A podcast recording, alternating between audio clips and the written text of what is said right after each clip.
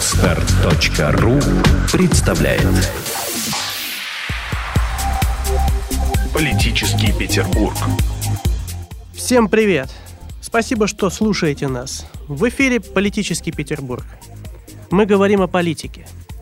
Наши гости политики и просто неравнодушные к ней размышляют, сомневаются, критикуют, делятся экспертным мнением, отстаивают свои позиции – в студии Геннадий Рубцов и моя собеседница сегодня – член Международной организации Комитета за рабочий интернационал и независимого профсоюза «Студенческое действие» Мария Гельман. Маша, добрый вечер. Добрый вечер. Моя собеседница э, уроженка Пензы, с 2011 по 2012 год училась э, в Пензенском государственном университете на факультете юриспруденции.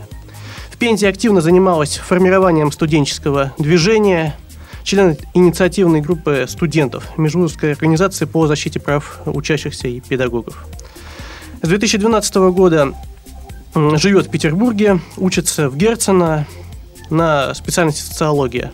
Активный участник политической жизни города, соорганизатор протестных кампаний, посвященных социальным проблемам.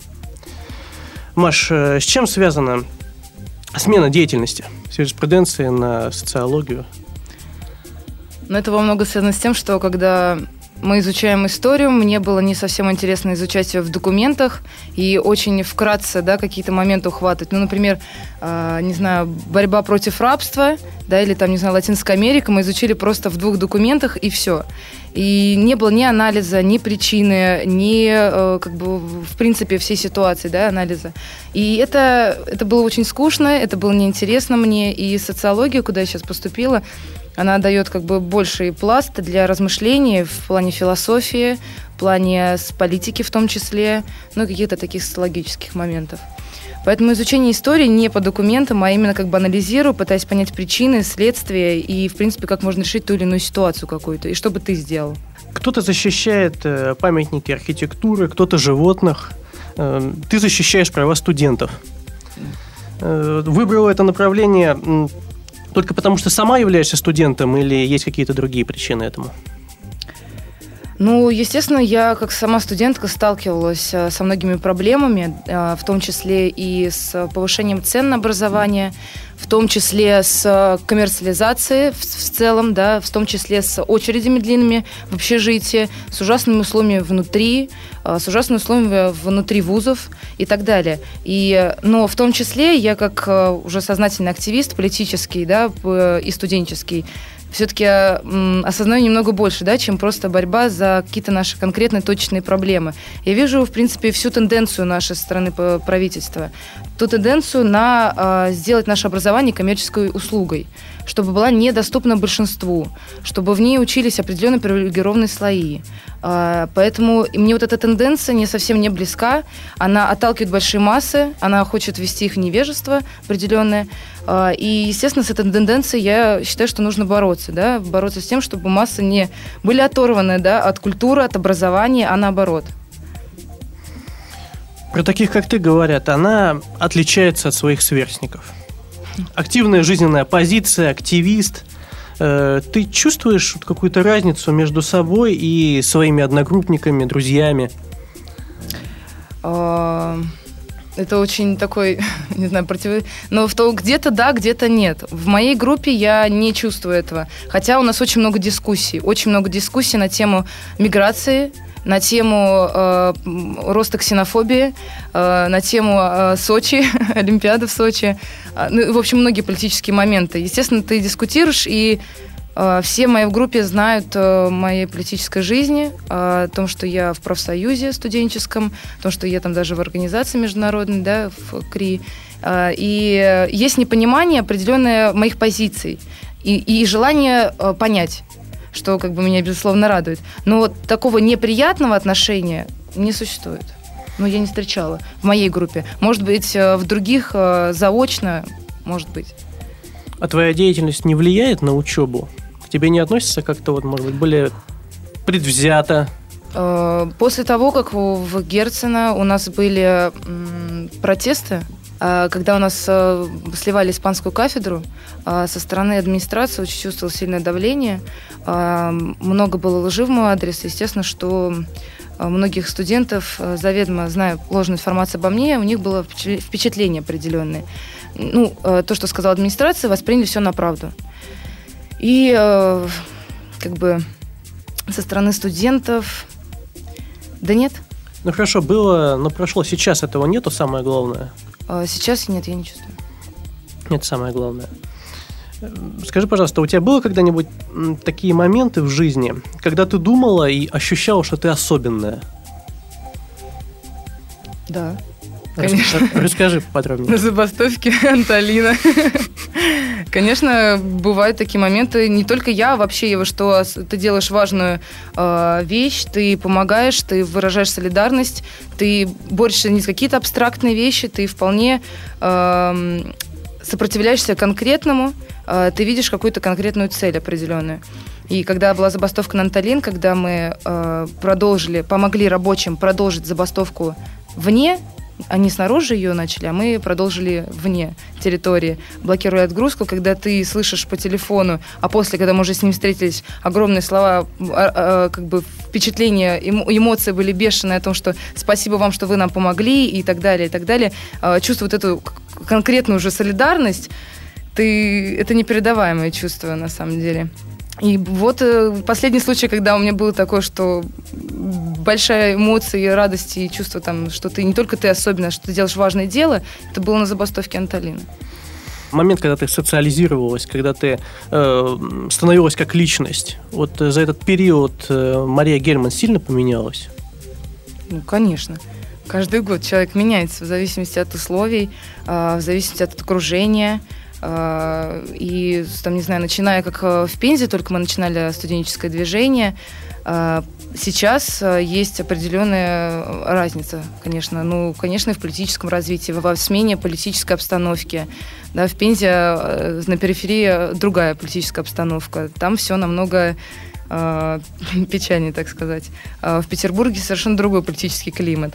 Э, ну, также и в Москве. Есть, конечно, схожие моменты, да, есть политика определенная, которая влияет на всю область, но именно политические силы, э, сопротивление, да, э, все-таки это разные какие-то моменты, да, в разных городах. А ты помнишь себя в детстве? Ты вообще интересовалась э, социальными проблемами, политикой? В детстве это насколько? Ну, до школы, школа? Нет, конечно, не интересовалась. Когда это появилось? Это... Университетские годы? Нет, это было еще в школе, 10-11 класс. Я заинтересовалась э, э, некоторыми политическими вопросами э, и общалась с политизированными людьми, которые мне с которыми мне было интересно, они мне объясняли многие вещи. Это в том числе были э, различные люди из анархической субкультуры, э, люди марксистских взглядов. Вот. И у меня как бы много вопросов было, очень много. И эти люди давали мне определенные ответы. Ну и как бы марксистская теория мне была более ближе, чем люди, придерживающиеся анархических взглядов. То есть как бы в Пензе я больше общалась с компанией людей, которые вот э, определенным образом политизировали меня. В том числе меня политизировала моя жизнь. Потому что я не из богатой семьи, у меня было мало денег, э, и в Петербурге сейчас очень сложно жить. Студенту я учусь на платном, мне нужно за обучение, жилье э, и вообще средства на существование. И, естественно, вся моя вот это понимание, почему мы так живем, мне тоже ставило на определенные вопросы. И на эти вопросы искала ответы я сама, в том числе как бы и сообщаясь с различными политизированными людьми. А ты не помнишь, какое событие придало толчок тому, что ты стала интересоваться, стала вовлекаться в это во все? Или это произошло не так, несколько Нет, спонтанно? это перманентный процесс перманентный, просто, да. несколько спонтанно. Не было какого-то такого скачка. Процитирую одну твою коллегу. Она пишет, «Мы считаем, что реальное улучшение образования может произойти только как результат низового студенческого движения». Значит ли это, что э, сверху образовательный процесс решить не удастся? Понимаете, э, все, что сейчас происходит, одобрено нашими э, верхними инстанциями в вузах и в том числе Министерством образования. Вся эта э, коммерциализация, которая протекает у нас уже начиная с 2000-х годов, э, и сейчас она придает более как бы острый окрас, она вся э, поддерживается э, нашими верхними слоями, так сказать. И единственное, и, конечно же, когда мы устраиваем акции студенческие, мы пишем и петиции, да, мы обращаемся и заявляем о том, что мы недовольны. Но единственный пласт, который может действительно повлиять, это, это именно студенты, преподаватели, это именно... Не, мы не знаем, что происходит, куда деньги тратятся в вузах, да, куда не, а, как распределяется бюджет, да, почему у нас не ремонтируется, простите меня, аудитория, да, почему у нас а, холодно в аудиториях, элементарно, почему у нас а, нет независимых газет, в вузах и так далее. А почему там, не знаю, стипендии уменьшаются? То есть я могу бесконечно их перечислять, проблем в вузах много. И, естественно, как бы решать вопросы э, касаемо э, распределения бюджета, касаемо в том числе не не профсоюзы наши, которые сейчас существуют, да, которые занимаются ну, за деньги, у них есть определенные интересы, они есть, конечно, люди, которые, которые туда пришли, потому что они активны но большая часть в профсоюзах, которые сейчас есть, они все подвластны, находятся под властью администрации, которая диктует им определенные эм, э, определенные условия для, как бы, для реализации их действий, и они их выполняют, да, не игнорируя мнение студентов. Ну, например, о, таких моментов было Вспомните протесты в Мухе, да, в Стиглице, когда профсоюз э, был против э, мнений студентов, да, что вынуждены были реорганизовывать этот профсоюз. То есть и таких, на самом деле, по, по разным городам полно примеров. В том числе э, в нашем ВУЗе тоже появляется инициатива э, таких низовых студенческих, там, культурного плана пока что. Вот, ну и да, я считаю, что как раз та фраза, которую вы прочитали, она именно отражает то, что единственный пласт, который может изменить и делать именно в, сво- в своих интересах, именно выгодно большинству студентов, это мы сами единственные, которые будем понимать, что для что нам нужно и для чего.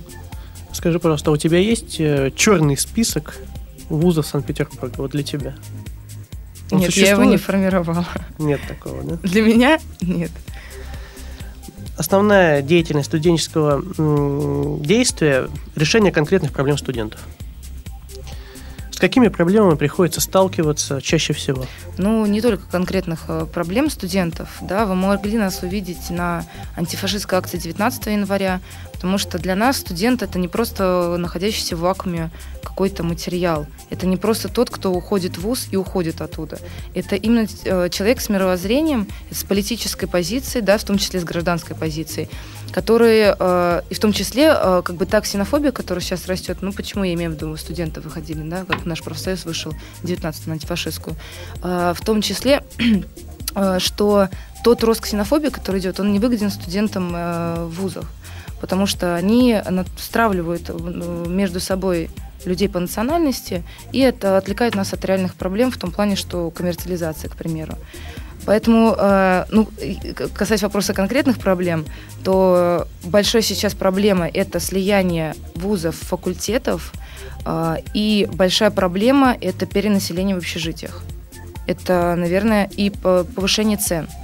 То есть последнюю поправку 5%, которую отменили, э, хотя во многих вузах ее давно уже не существовало. Все и так платили не 5% от стипендии, ну, многие, а 3 тысячи, некоторые 5 тысяч платят.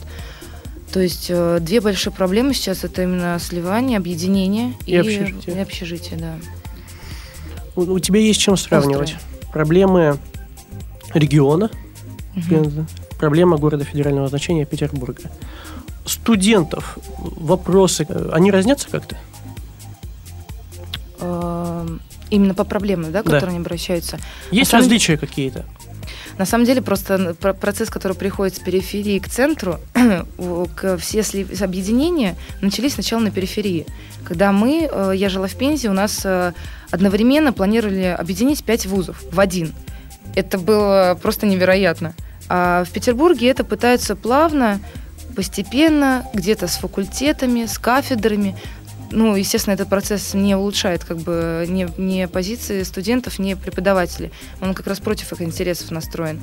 А, и на периферии вообще с проблемами, которые нам обращались, да нет, сильно не разнятся. Просто в, на периферии э, все намного как бы сложнее, в том плане, что сопротивление меньше.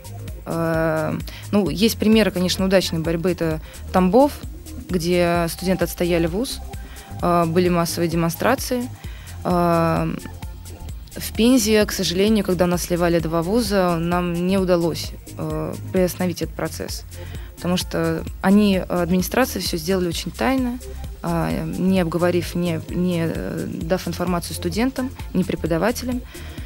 Поэтому проблемы одни, только проц... процесс сопротивления разный. Ты активно участвуешь в уличных акциях, в уличных мероприятиях. Э, насколько такая форма протеста сегодня оправдывает себя? Ну, она, она как бы необходима. Э, когда мы выходим на митинг, вот 1 э, декабря у нас будет снова вот в это воскресенье митинг против погрома в образовании. В первую очередь, когда мы должны ставить туда цель, зачем мы приходим на публичную акцию, мы не просто должны думать, вот мы придем, постоим, послушаем и уйдем. Или мы, мы, нас сейчас выйдет 500 тысяч, и все, какая-то ситуация изменится. Нет, мы не должны ставить таким вопрос. В первую очередь, митинг – это способ координации, это способ uh, обмена опытом, стратегией, это способ uh, донести какие-то определенные позиции, как можно улучшить нашу борьбу. Когда мы приходим на митинг, мы должны в первую очередь как бы Э, пытаться э, наладить связи, да, мы не должны просто стоять и как бы наблюдать, да, кто выступает э, и оторвано тогда. А если мы приходим на митинг, мы берем листовку, к примеру, да, мы идем в свою, ну, тактику определенно понимать, мы идем в свою школу или вуз и пытаемся объяснить в том числе студентам и преподавателям ту ситуацию, которая происходит, да, ту ситуацию, связанную с тем, что образование коммерческую структуру, услугу хотят превратить. То есть это не просто стояние, как, бессмысленное стояние на улице. Нужно именно попытаться э, координироваться с друг с другом, да, обмениваться позициями, пытаться именно сделать все, чтобы направить, улучшить борьбу, да, и так далее. Поэтому, когда мы митинг будем организовывать 1 декабря по образованию, то Наша задача в первую очередь это попытка снова э, посмотреть на наши силы, в том числе, да, и попытка снова э, наладить процесс координации и обсудить э, стратегию нашу дальнейшую. Это как бы ну, наша цель определенная на, вот, на ближайшее. Мероприятия, в которых ты участвуешь, при всей своей социальной направленности, так или иначе имеют отношение к политике.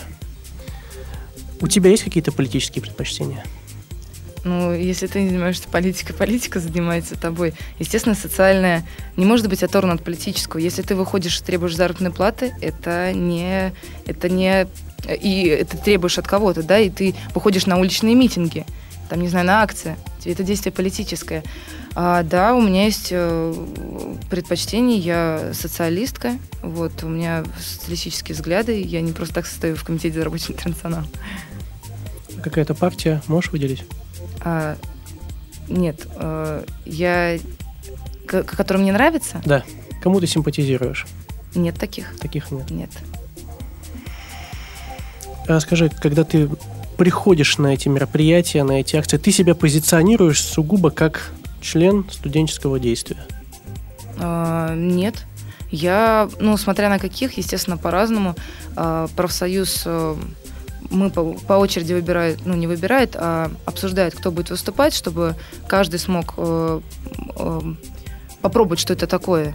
А, но в, зачастую, естественно, я объявляю, и меня объявляют как активистка Комитета за рабочий интернационал. Вернемся к теме образования.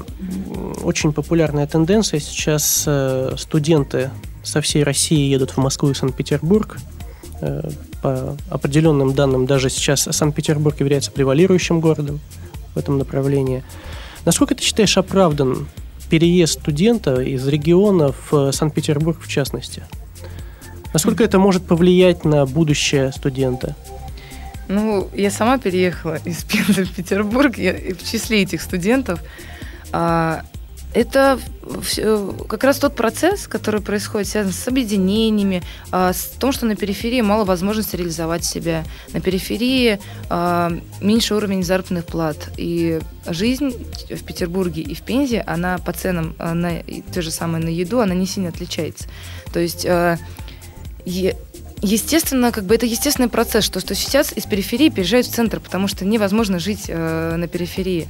Это как э, э, процесс миграции. То, что э, на самом деле, да, когда мигранты приезжают к нам из э, Узбекистана, Азербайджана и так далее, они приезжают не потому, что просто так поглядеть, да, или не знаю, там что-то еще такое, а именно потому, что в том месте, где они живут, э, зараба- зарабатывать э, и нормально жить спокойно, да, невозможно, потому что нищета, э, маленькие заработные платы, плохие условия труда и тому подобное. Я приехала в Петербург учиться, потому что я не могла реализовать себя в Пензе как социолога. И э, в цены сейчас в Пензе даже на образование дороже, чем в Петербурге. То есть, э, ну, к примеру, приведу, э, юриспруденция стоила 60 тысяч в Пензе, а сейчас она стоит э, 100 с чем-то. Это Петербург, в Петербурге такие же цены и даже в чем-то где-то дороже. А представьте себе уровень зарплат, который есть на периферии. Это 7 тысяч, э, 10 тысяч, ну, если врачей, например, брать. И соотношение, насколько разница.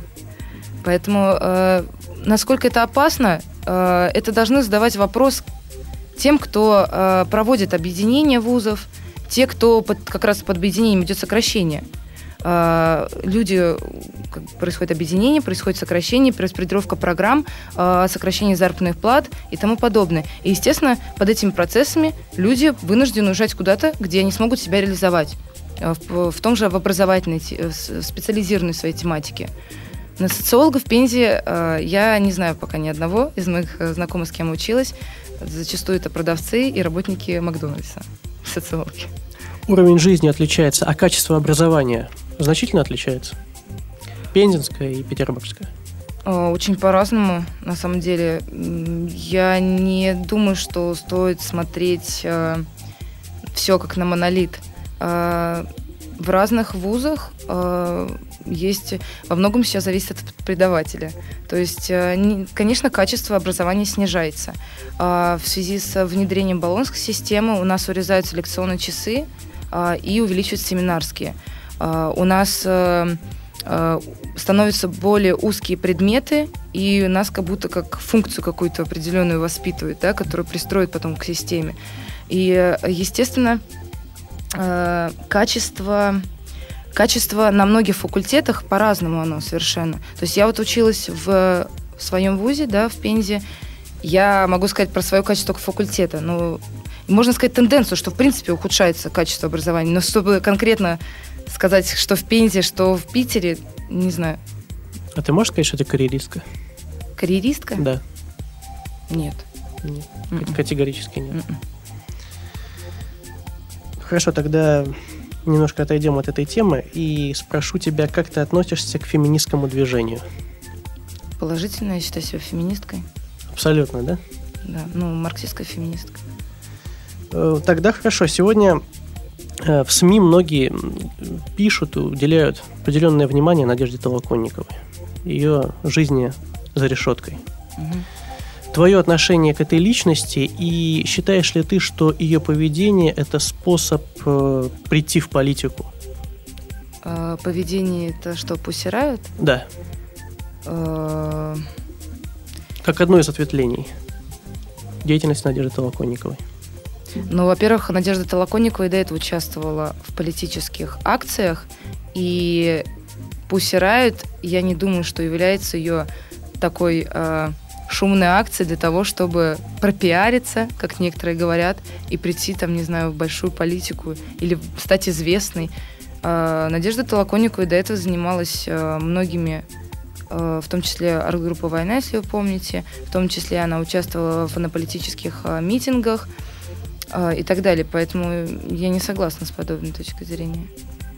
Ну, а как а, если первый вопрос, видимо, не зря был насчет феминистки. А, Надежда Толоконникова для меня такой загадочный персонаж, честно говоря. Я не знаю ее феминистских взглядов, потому что не слышала от нее никогда четких ответов.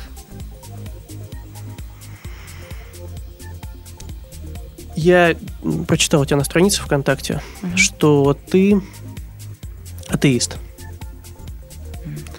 С чем это связано? И есть ли что-то, во что ты веришь? Да, я верю в себя и в науку.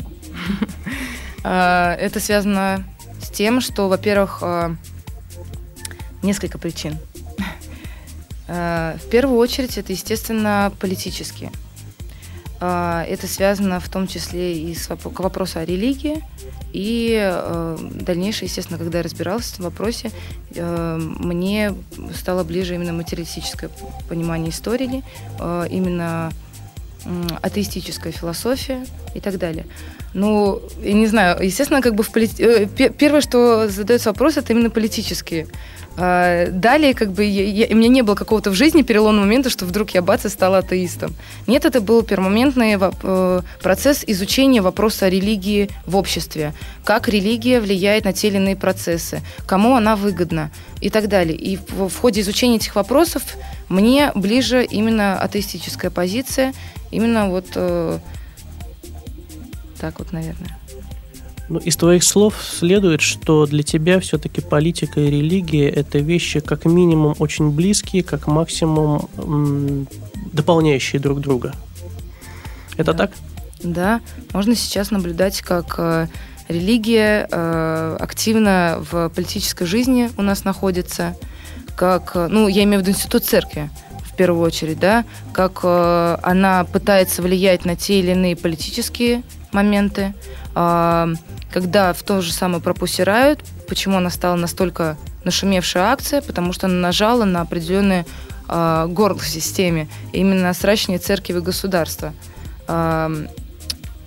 И в принципе, по многим вопросам, в том же росту ксенофобии, она активно способствует она поддерживает антимиграционные настроения, она поддерживает э, настроение стравливания по ориентации, по полу, в том числе последние законопроекты по абортам, в том числе, э, и пытается, естественно, влиять на политическую жизнь. У них взаимообменяемый процесс.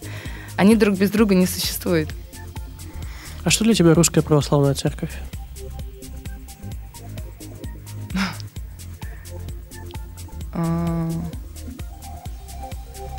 Очень сложно. Это что-то абстрактное или конкретное? Вот. Нет, это, конечно, конкретное. Естественно, это не что-то абстрактное. А, что для меня русская православная церковь? Это... Это... Даже не знаю. Наверное,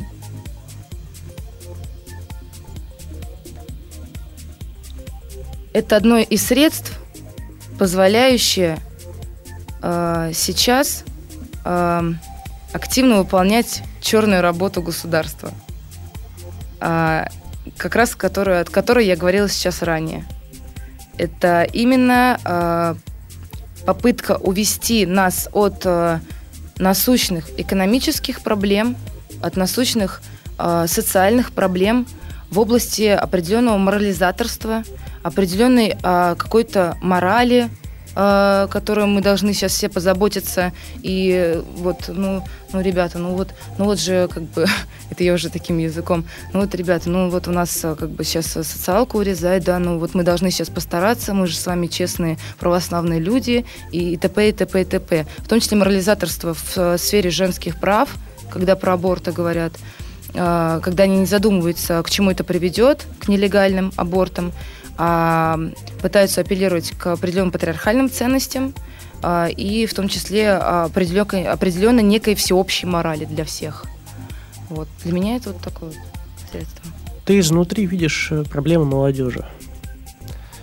Ты можешь их э, описать вот в общих чертах? Именно то, что зависит непосредственно от нее. Не от государства, не от вузов, э, не от кого-то еще. Вот основные проблемы молодежи то, что она может решить сама.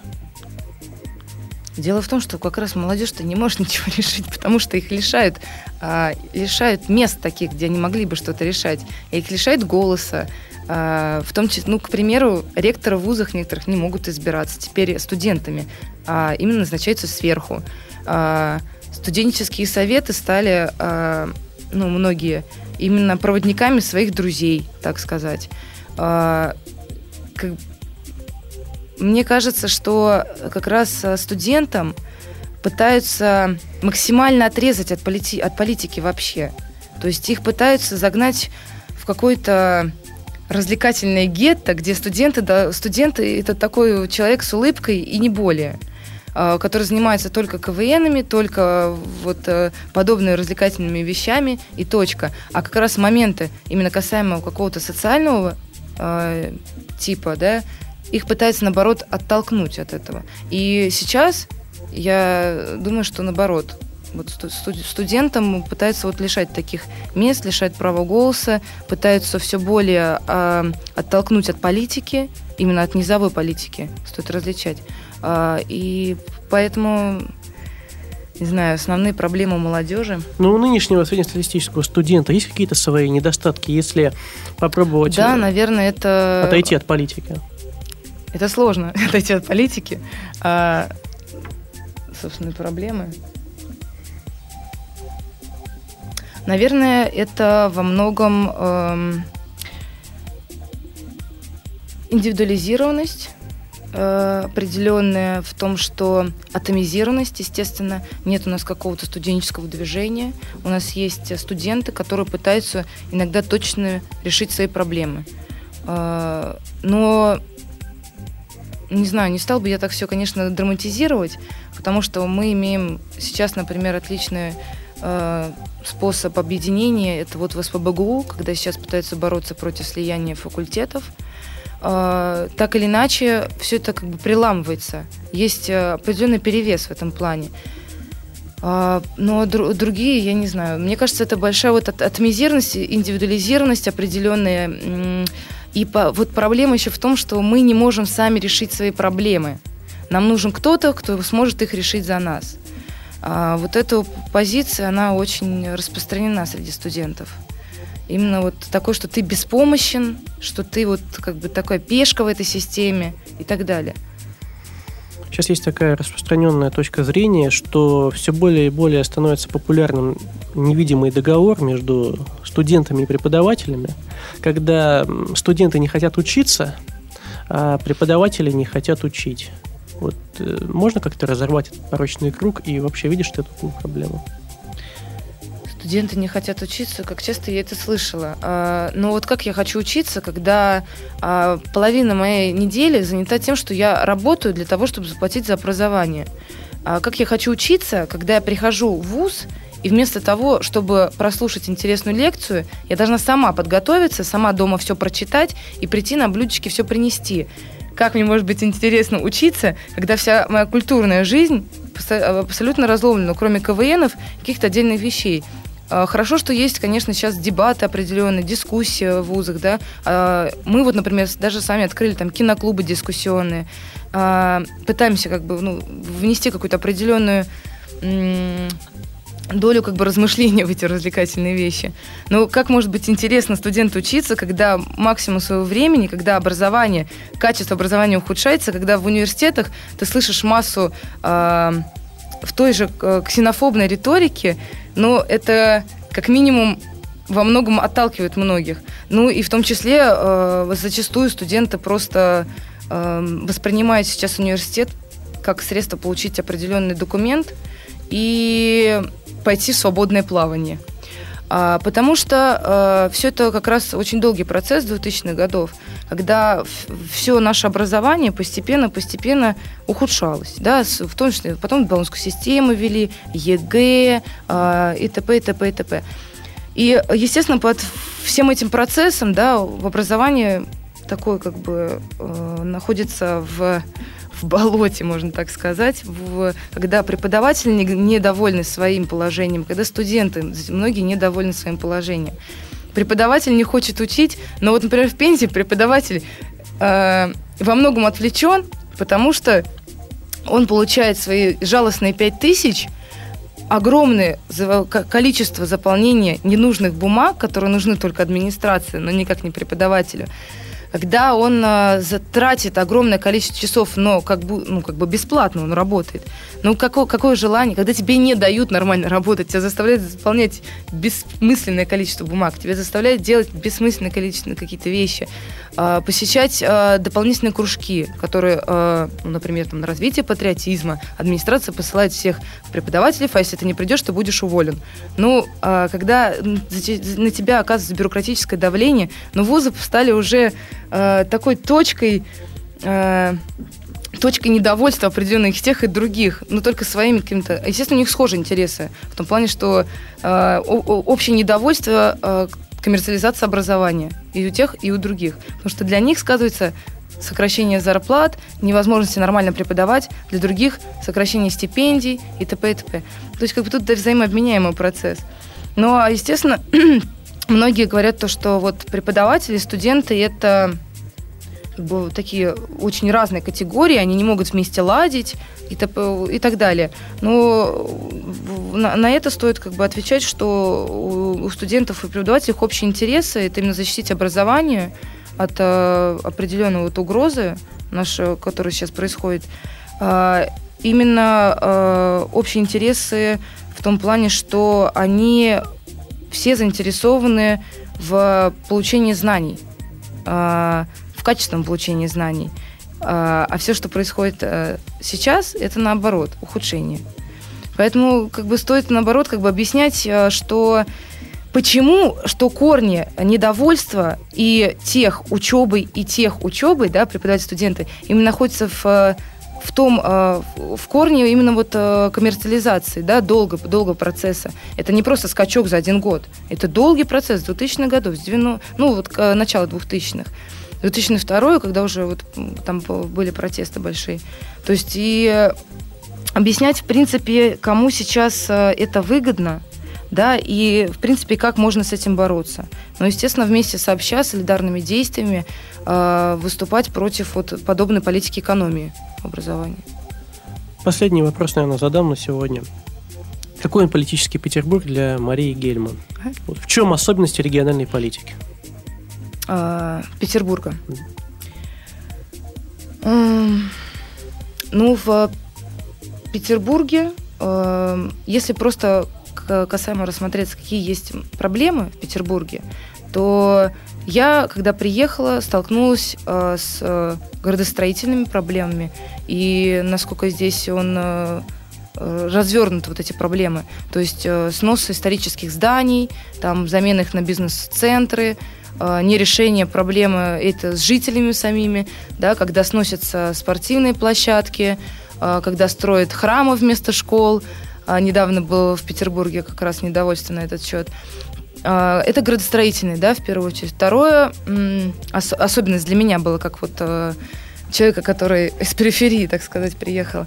А, вторая особенность – это, естественно, э, если смотреть в количество э, инициативных, каких-то низовых инициатив. А, здесь, в Петербурге,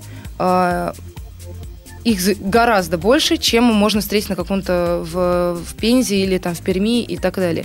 То есть люди, есть много инициативных групп, э, там, не знаю, по защите э, там, не знаю, конкретно какого-то района, да, по защите парка, по защите э, леса, да, и так далее. Очень много таких инициативных групп, в том числе и в образовании таких много. У нас э, в, в Пензе такого нет. У нас, э, вот э, я не знаю насчет студентов, но я знал только единственное, которое у нас была инициативная группа студентов, и все. Как бы, может быть, есть недовольны, но нет какой-то организованности, нет организованной структуры. А, затем, э, конечно, еще можно не, не могу обойти этот вопрос, да, это четкая особенность такая может быть, она как бы существует и в Пензе, да, но так как я уже давно там не была, такая антимиграционная э, на, настроя и очень ксенофобный настрой правительства, э, в том числе отдельных э, законодательных депутатов наших, э, которые активно продвигают, ну, это я конкретно э, про того, господина Милонова, который пытается свои инициативы внедрить э, в зачастую как бы игнорируя массы, э, это вот для меня было тоже такой э, удивительный момент определенный. Вот. Э, ну, это именно как такие особенности. Я могу, конечно, перечислить, проблемы в Петербурге много. Да, это вот. это и градостроительное образование, медицина, это касаемо э, в том числе решения проблем культурной жизни, да, и так далее. Их, им масса, да. Это проблема в том, что люди не имеют, не могут решать проблемы, потому что э, в основном это такая крупная, крупные боссы, крупные Э, чиновники, которые постоянно подавляют все низовые инициативы. А, это именно властвование определенной группы, группы лиц, слоя, которые пытаются вот э, делать все в своих выгодных интересах. Но а, а особенности, вот по мне, был, были такие, наверное. Это был политический Петербург. Э, программу вел Геннадий Рубцов. У меня сегодня в гостях была Мария Гельман. Маша, спасибо огромное, что пришла к нам на передачу. Надеюсь, увидимся еще не раз. Всего доброго.